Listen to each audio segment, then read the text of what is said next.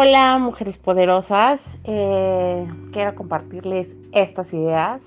Eh, les digo, es un audio, o sea que si escuchan cualquier cosa rara, cualquier cosa atropellada en mi hablar, pues ni modo, esto es algo así muy orgánico y súper real. Eh, pues quiero empezar estas sesiones de audios que les quiero estar compartiendo con un tema que es cómo quieres trascender. No sé si alguna vez se han cuestionado a ustedes mismas. Ay, ¿cómo quiero que me recuerden? Este, ¿qué va a decir la gente? Pues no necesariamente cuando ya estemos muertas, pero eh, sabemos que la vida tiene muchos ciclos y temporadas, etcétera, ¿no? Y a veces hay personas que pasan por nuestra vida ciertamente para quedarse, como gente a lo mejor de nuestra familia, nuestros hijos, si los tienen. Eh, o hay personas que, no sé, con las que hicimos clic de inmediato y es una amistad de 10, 15, 20, 30 años y wow. Y hay personas que a lo mejor ah, su paso por nuestra vida ha sido súper efímero y pues no precisamente tiene que ser malo por haber sido corto pero también a lo mejor conocimos personas que pensamos que iba a ser un, una persona de larga estancia en nuestra vida y oh sorpresa, ¿no? O sea, tuvimos que cerrar la puerta y decir, ya no eres bienvenido. Entonces, puede ser una estancia corta en nuestra vida, pero dejar un muy grato sabor de boca, o puede ser todo lo contrario. Entonces, o sea, cómo queremos nosotros trascender en las vidas de otras personas, cómo vamos a impactar en las vidas de otras personas. Y la verdad que llegó a mí esta frase que me encantó y dije, wow. Y ciertamente después de escucharla fue cuando dije, wow, ya sé más lo que se sumó de todo lo que pasó del fin de semana, dije, por aquí va. Es de G. Chesterton y dice, no soy un escritor católico. Yo soy católico. Lo que pasa es que cuando escribo se me nota. Y bueno, la verdad es que yo respeto cualquier fe que la gente profese, etcétera. En mi caso es la fe cristiana. Pero yo digo, imagínense, o sea, digo, este hombre con lo que dice me queda claro que es muy congruente lo que escribe, lo que dice con lo que hace. Y lo que hace me refiero a lo que vive. Entonces, imagínate, no sé si tú eres lo que sea, ¿no? En mi caso voy a poner el ejemplo, si tú eres cristiana. Entonces, que la frase cambiara algo así como no soy tu amiga o no soy una amiga cristiana. No, simplemente puede ser una amiga, pero dices, se me nota que sigo a Cristo, se me nota lo cristiana en las acciones que hago cotidianamente, las chicas, las grandes, en cómo vivo cada día. Eh, evidentemente somos seres humanos e independientemente a la fe que profeses, bueno, pues eres un simple mortal. Quiere decir que no somos perfectos, quiere decir que a veces podemos tener las mejores eh, intenciones o propósitos y ahora sí voy a cambiar y ahora sí voy a hacer esto y bueno, terminamos embarrándola en el transcurso del día y de la vida. Pero bueno, o sea, eh,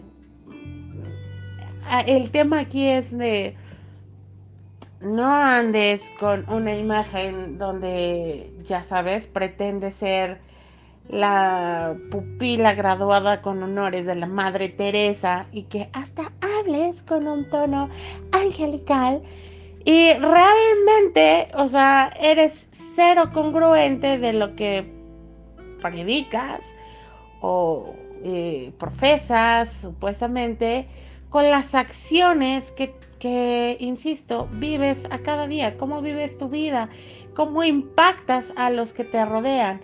Y no nada más es a, la gente más cercana, que puede ser tu familia, con los que viven contigo, sino la gente del trabajo, tus vecinos.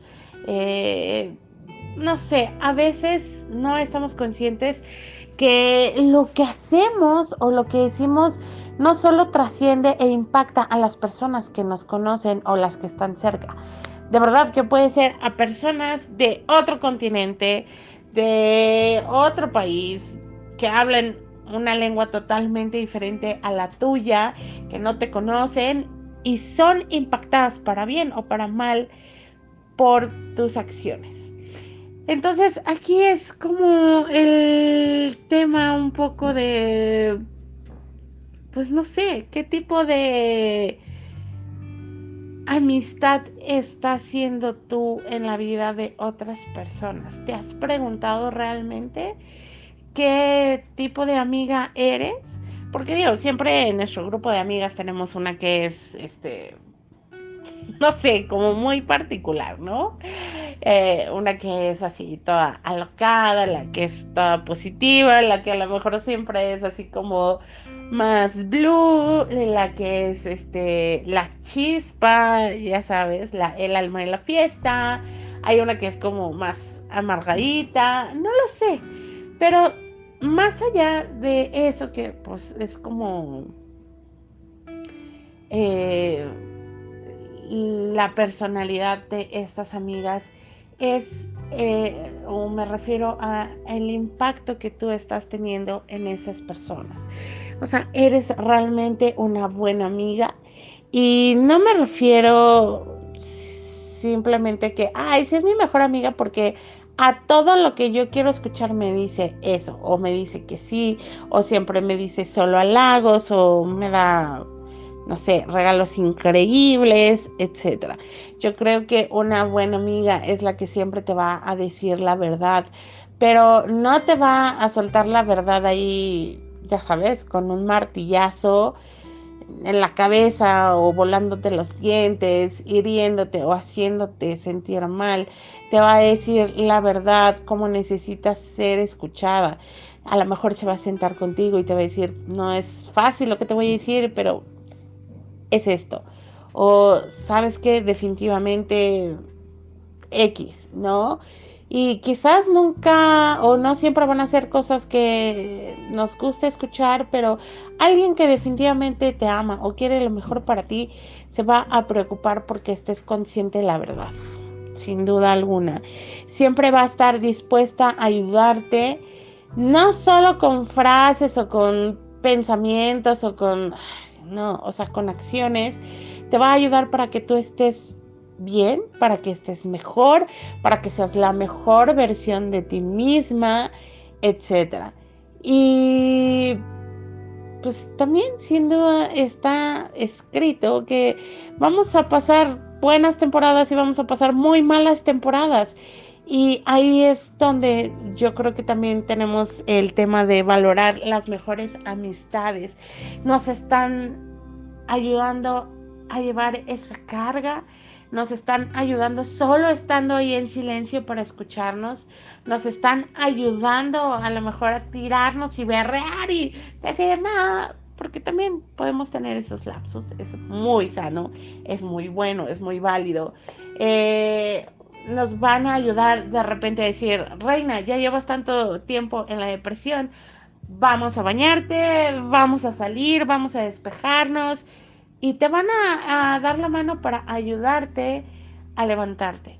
O van a ser esas personas que se creen perfectas, que se creen, eh, no sé, super santas o mm, no lo sé. Que solo van a estarte diciendo, ay no, o sea, es que ya llevas mucho tiempo. Ay, no. Es que tú te equivocaste porque, ay, no. o sea, ¿estás sumando algo a la vida de la otra persona o estás restando? ¿Vas a ser alguien que pueda ser un instrumento para ayudar a sanar esa herida o esa mala situación por la que está atravesando esa persona o vas a ser tú la que cause esa herida, la que deje esa cicatriz, la que deje ese mal recuerdo. Yo creo que sí es súper importante sumar en la vida de las personas.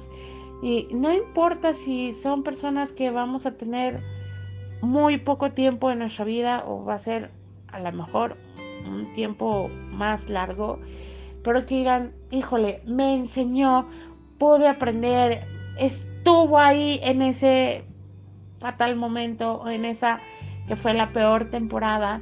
Eh, no lo sé. ¿Tú cómo pretendes que después personas que te conocieron en una comida estén platicando y digan, me hizo, me marcó, me lastimó, dejó esta herida, dejó este sabor amargo o vas a realmente inspirar a otras personas y no necesitas ser una heroína o ser perfecta porque eso nunca va a suceder. O no tienes que ser ya sabes una líder de opinión y cosas así. No yo creo que hasta tus pequeñas acciones en los momentos críticos decisivos o a veces hasta en los momentos que pudieras considerar más insignificante, el cómo tú actúes, estés dispuesta a ayudar. A servir me refiero, no literalmente te sirvo café, te sirvo la comida, no, sino decir, ¿en qué te estás atorando? Yo te ayudo. Ese, ese tema de estar dispuesto a servir, ayudar a los demás, yo creo que es una buena manera de trascender. Entonces vamos a cuestionarnos como qué pasos estamos dando hacia qué lado de trascender, de el bueno, de el dulce o del amargo. Piénselo, ustedes sueltas, evalúen y estén dispuestas a ser las personas que suman y que son ese traguito dulce en el momento amargo. Les mando besos y que tengan bonita noche. Bye.